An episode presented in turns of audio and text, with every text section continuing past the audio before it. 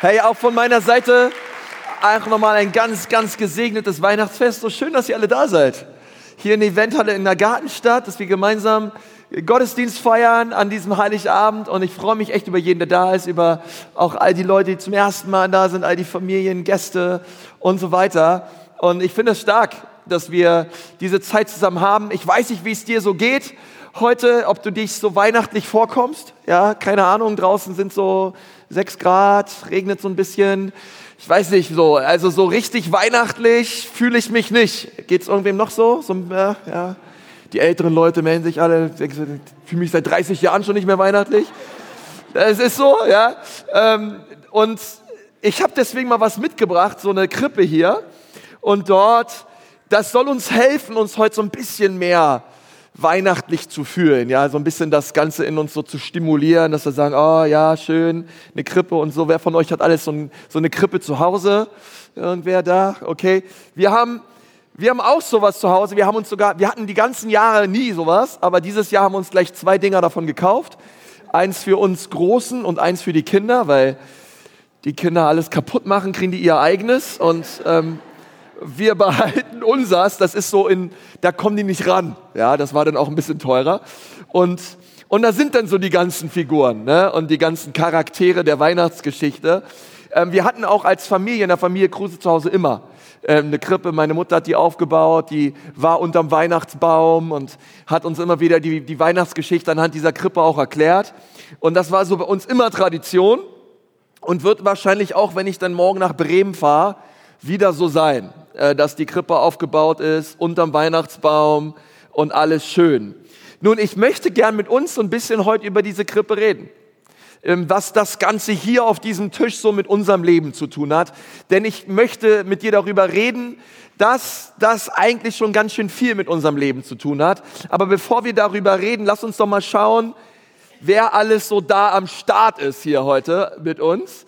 Also wir haben erstmal äh, natürlich hier in der Mitte haben wir Jesus, ja, man muss jetzt eigentlich müssen sagen Baby, Baby Jesus, ja, Baby Jesus ist hier. Wer bist du? Du bist Josef und Maria, die sind schon gleich am Anbeten, ja. Hier, äh, die sind so direkt bei Jesus in der Mitte und ähm, Maria und Josef, denn die Hirten, die Hirten ähm, auf dem Felde, die waren ja die allerersten die von Jesus gehört haben. Ja, da bam, am Riesen am Himmel kamen die Engel, haben gesungen und die Hirten waren total geflasht, denn sie waren die allerersten Menschen, die gehört haben, dass Gott Mensch wird und auf diese Welt kommt. Ist ziemlich cool, oder? Weil wenn du dich ein bisschen mit dem Beruf des Hirten beschäftigst, dann wirst du schnell rausfinden, das war echte Arbeiterklasse, okay? Das war, das waren Leute, die hatten so vom Bruttoeinkommen im Jahr, vom Jahr gesehen, wahrscheinlich waren die ganz, ganz unten, haben sehr wenig verdient, haben hart und viel gearbeitet und auch als sie gehört haben, dass der Sohn Gottes auf diese Erde kam, äh, hatten sie wahrscheinlich gerade eine Nachtschicht, ja, und waren viel am Arbeiten.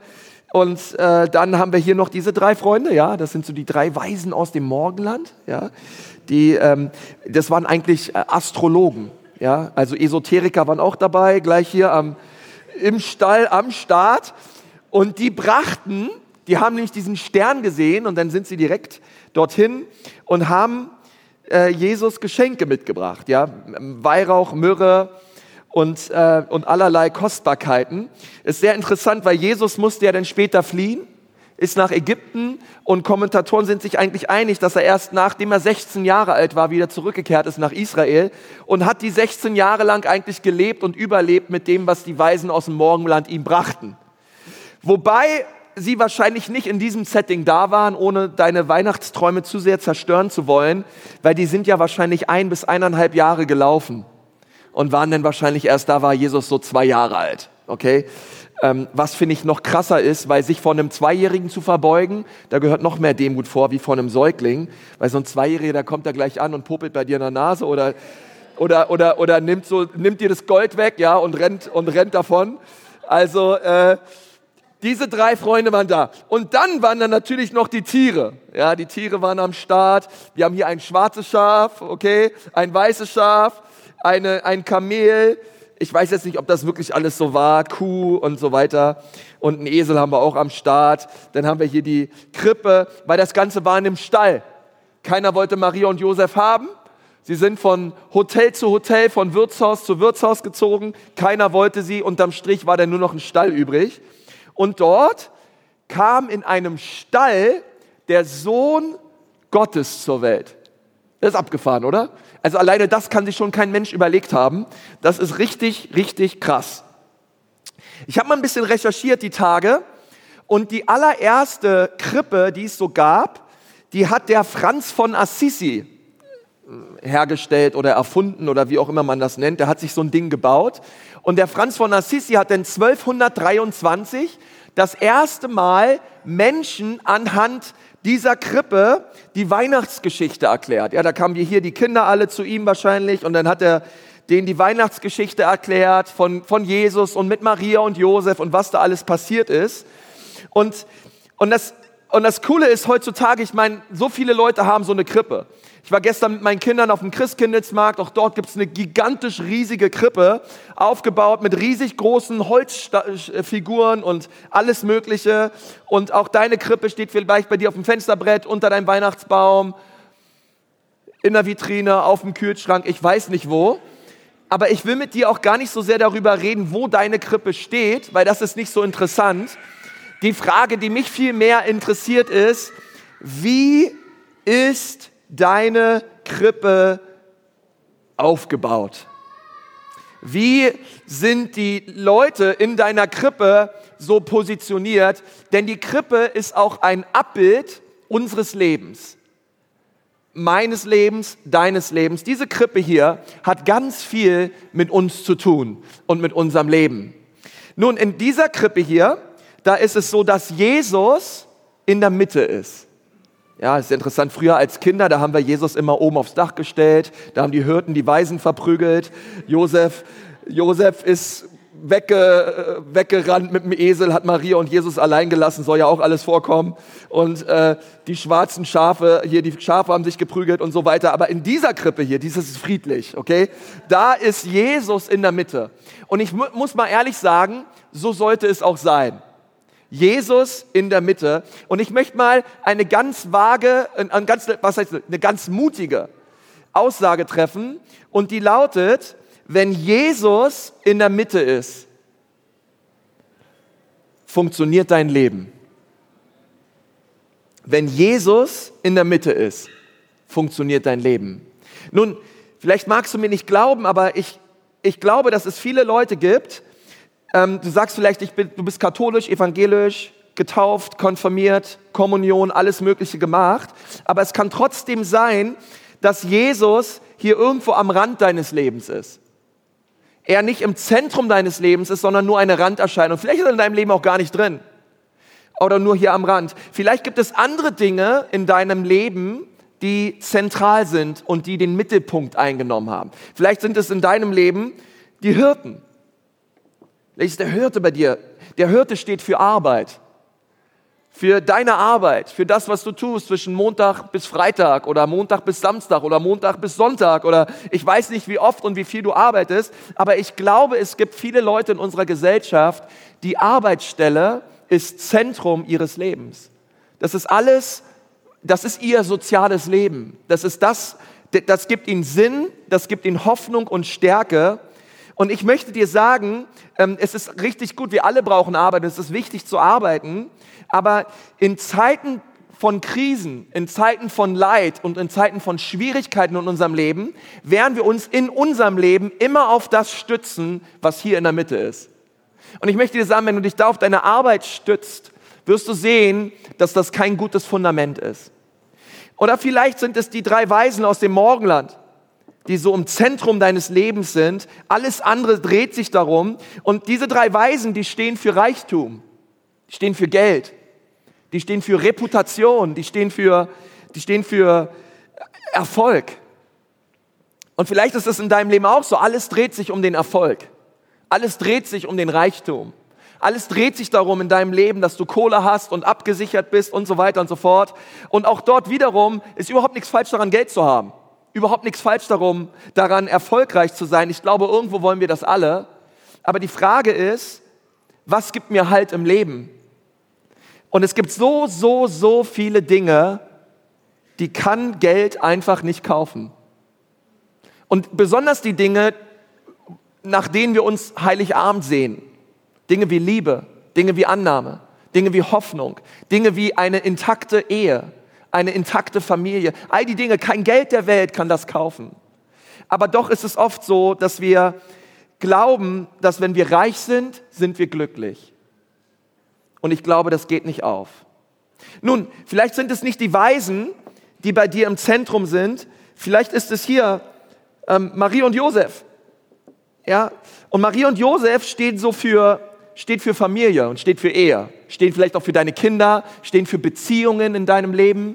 Und du sagst vielleicht, hey, meine Beziehung, das ist zentral in meinem Leben, das ist mir das Allerwichtigste. Und ich glaube, das, das hört sich schon fast richtig an, weil ich glaube, wir sollten Familie Priorität geben, Ehe auch. Aber wir sollten niemals von Menschen etwas erwarten, was uns nur Gott geben kann. Und oft suchen wir Glück bei Menschen und Gott sagt, hey, warte mal, ich möchte dein größtes Glück sein. Also ich würde sagen, ich bin glücklich verheiratet. Ich glaube, meine Frau auch. Ich liebe sie von ganzem Herzen. Ähm, aber meine, meine Frau ist nicht das Glück meines Lebens. Und ich glaube, sie würde es selber auch über mich sagen. Ähm, sondern wir haben unser Glück und unsere Hoffnung in etwas ganz anderem gefunden. Und vielleicht ist es bei dir so, dass, hey, wenn Menschen dich toll finden, wenn deine Beziehung gut läuft, dann ist alles gut. Aber wenn nicht, dann ist Land unter. Und du fragst dich, was, was, was, um was geht es in diesem ganzen Leben überhaupt? Dann haben wir ja noch die Tiere. Ja, die hätte ich fast vergessen. Ähm, vielleicht dreht sich in deinem Leben alles um Tiere. Ja, ähm, bist jeden Tag beim Döner und äh, alles, alles dreht sich, alles dreht sich um Tiere in deinem Leben. Und ähm, nein, ich mache nur Spaß. Ich habe mal gegoogelt und wir Deutschen sind natürlich, was ähm, Haustiere betrifft, da sind wir in Europa an Platz eins. Ja, also keine Ahnung, wenn du Katzen googelst nach Katzenbilder, ja, wirst du so viele Bilder finden, die kannst du dir ein Leben lang nicht angucken. Und so viele Leute lieben so ihre, ihre Haustiere. Und ich sag mal so Haustiere, da steht so ein bisschen so für Freizeitbeschäftigung, ja. Da steht so für unsere Hobbys, das, was wir gerne so zwischen den Zeilen in unserem Leben machen. Und glaub mir, auch das kann Zentrum werden deines Lebens. Ja, du denkst dir, du bist hier und sagst auch, Mann, Konsti, also der Club, ja, momentan 18. Platz. Oh Mann, wie soll das weitergehen? Und vielleicht denkst du dir, Mann, ey, ach, da ist alle Hoffnung und alle Freude deines Lebens gewichen, spätestens seit dem, seit dem Wochenende. Und, ähm, und, und ich möchte dir sagen, hey, weißt du was?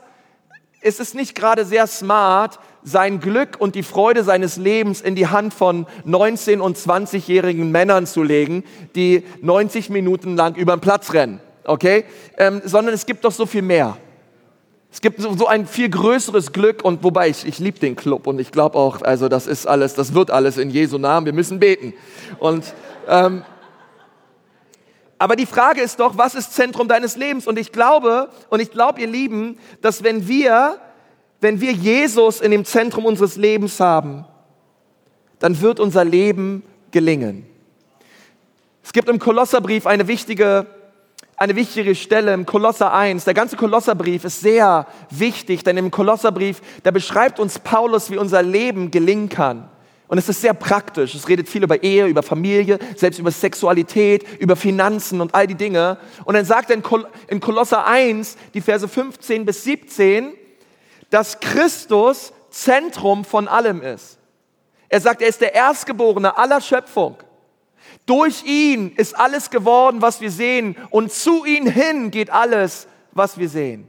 Er war vor allem, er war in allem und er wird immer über allem stehen.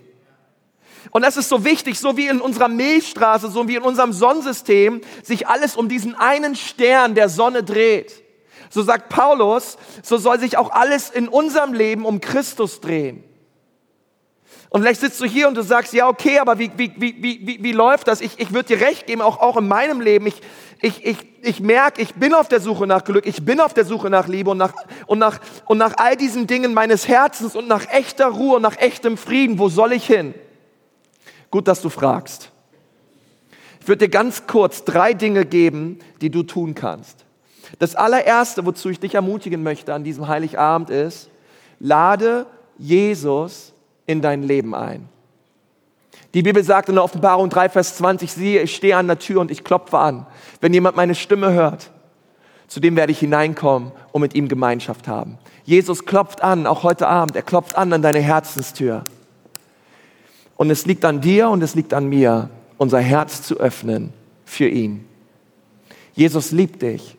Er ist nicht in einer Krippe geblieben, sondern er lebte 33 Jahre lang und ist an einem Kreuz gestorben für dich, für deine und für meine Schuld, weil er uns liebt. Und er möchte eingeladen werden. Er kommt nicht und tritt die Tür ein und sagt, hier bin ich, sondern er möchte eingeladen werden. Auch an diesem Abend. Das ist das beste Geschenk, was du Jesus machen kannst, ist ihm deine Tür zu öffnen. Das zweite, wenn du Jesus eingeladen hast in deinem Leben, dann wirst du sehen, wie Jesus jeden Bereich deines Lebens verändert. Aber es geschieht erst, wenn er Zentrum ist. Er, er kommt hinein in, den Bereich deiner Finanzen, deiner Ehe, deiner Beziehungen. In allen, in, Jesus möchte nicht dein Sonntagsgott sein. Er möchte dein Montagsgott sein. Er möchte der Gott sein, mit dem du den Alltag bestreitest. Und, das, und, das, und der dritte Punkt ist, du darfst auch an, an diesem Heiligabend und du musst das glauben, dass du kommen darfst, wie du bist. Heute Abend. Du musst dich nicht verändern. Du darfst kommen, wie du bist. Ich finde das so interessant. Die Hirten und die Weisen, die Astrologen, okay? Hier haben wir eine Arbeiterklasse, sehr arme Menschen und sehr reiche Esoteriker, alle in einem Stall. Direkt am Anfang hat Jesus gleich gesagt, hey, ich bin ein Gott für alle Menschen. Egal wie anerkannt, egal wie arm, egal wie reich, egal wie toll, egal wie schlecht, ich bin ein Gott aller Menschen. Hey, und weißt du was? Und hier gibt's diese zwei Schafe. Die sind direkt bei Jesus. Und wenn du mal richtig genau guckst, ist das eine, das schwarze Schaf, das ist viel dichter dran bei Jesus als das andere. Warum? Weil das schwarze Schaf, schwarze Schafe haben einen ganz besonderen Platz am Herzen Jesu. Und wenn du hier sitzt und du sagst, Pastor, ich komme mir vor wie ein schwarzes Schaf. Wenn du wüsstest, was ich alles getan habe, wenn du mein Vorstrafenregister wüsstest, meine Schufa-Einträge kennen würdest, wenn du wissen würdest, was ich alles mir schon geleistet habe im Leben. Ich glaube nicht, dass dieser Jesus mich will. Doch er will dich. Er liebt dich. Er ist gekommen für schwarzes Schaf und übrigens, wir waren oder wir sind immer, immer noch alle schwarze Schafe. Vor Gott sind wir alle schwarze Schafe. Vor Gott, sagt die Bibel, haben wir alle versagt und erlangen nicht seine Herrlichkeit. Aber dank sei Jesus, er ist gekommen, er ist am Kreuz für uns gestorben, um uns zu vergeben. Und heute Abend darfst du kommen, wie du bist. Die ausgestreckte Hand Gottes ist da. Du darfst sie heute Abend ergreifen. Gott liebt dich. Du darfst kommen, wie du bist. Und Gott möchte jeden Bereich auch deines Lebens verändern. Wenn du ihn einlädst, in dein Herz zu kommen, wenn du ihn einlegst und sagst, Jesus, hier bin ich, bitte komm in mein Leben. Es tut mir leid, dass ich mein Leben lang ohne dich gelebt habe, aber heute, heute sage ich Ja zu dir. Und ich lade dich einfach ein, dort wo du sitzt, vielleicht können wir mal gemeinsam die Augen schließen. Ich möchte mit uns beten und Gott einladen, dass er an deinem Herzen jetzt wirkt. Herr Jesus, ich danke dir von ganzem Herzen für deine Liebe. Ich danke dir, Jesus, dass wir an Heiligabend deine Liebe feiern dürfen. Das größte größte Geschenk. Gott, du wurdest Mensch. Und ich danke dir für jeden Menschen in diesem Saal, der meine Stimme hört und dich so sehr braucht gerade. Bitte komm und berühre jeden Menschen, jeden Menschen, jeden Einzelnen, Herr, mit deiner Liebe. Herr, wenn du da bist und sagst, ja, Pastor, das brauche ich. Ich brauche Jesus. Ich merke in meinem Leben, ich bin auf der Suche nach allen möglichen Dingen und ich merke in Beziehung, in Reichtum, in Sexualität, all die Dinge lassen mich nur leer. Besonders an diesem Heiligabend merke ich einmal mehr, ich brauche Gott in meinem Leben. Und ich möchte Gott einladen, dass er in mein Leben kommt und dass er Zentrum meines Lebens wird. Du brauchst dafür nicht aufstehen, du brauchst auch nicht nach vorne kommen. Ich möchte einfach von hier vorne für dich beten und dich segnen für diese Entscheidung. Aber wie gesagt, es ist eine persönliche Entscheidung, wo du deine Herzenstür auftust für Jesus und sagst, Jesus, heute Abend lade ich dich in mein Leben ein. Vielleicht hast du es mal vor langer Zeit getan, gehst mittlerweile aber wieder deinen eigenen Weg oder du hast es noch nie getan. Jesus, Jesus wartet auf dich und er möchte eingeladen werden. Und während wir alle die Augen geschlossen haben und du sagst, ja, Pastor, das möchte ich heute Abend. Ich möchte Jesus einladen, in mein Leben zu kommen. Einfach als ein Zeichen vor Gott und auch für mich. Ich möchte gern von hier vorne für dich beten. Vielleicht kannst du gerade dort, wo du sitzt, mal deine Hand heben und sagen, ja, hier bin ich. Jesus, bitte komm in mein Leben. Wer ist alles da? Heb deine Hand ruhig hoch. Sei ruhig mutig und sag, Jesus, hier bin ich. Bitte komm in mein Leben. Danke, danke schön. Danke, deine Hand sich auch. Deine Hand sich auch. Deine auch. Deine auch. Deine Hand auch ihre Hand dort hinten auch. Sind noch mehr Leute da, die sagen, Jesus, ich brauche dich. Bitte rette mich. Super, super. Danke, Jesus. Dankeschön. Danke, ihre Hand sich auch. Super. Herr Jesus, ich danke dir für diese Menschen, die ihre Hand gehoben haben. Und Gott, ich bete so an diesem Heiligabend, dass du ihre Herzen berührst, dass du in ihre Leben hineinkommst und dass du, Jesus, dich erweist als ein mächtiger Retter in ihrem Leben. Komm bitte mit deiner Liebe auf sie und lass sie erfahren, was es bedeutet, wirklich von dir geliebt zu sein und echte Vergebung zu erleben. In Jesu Namen. Amen.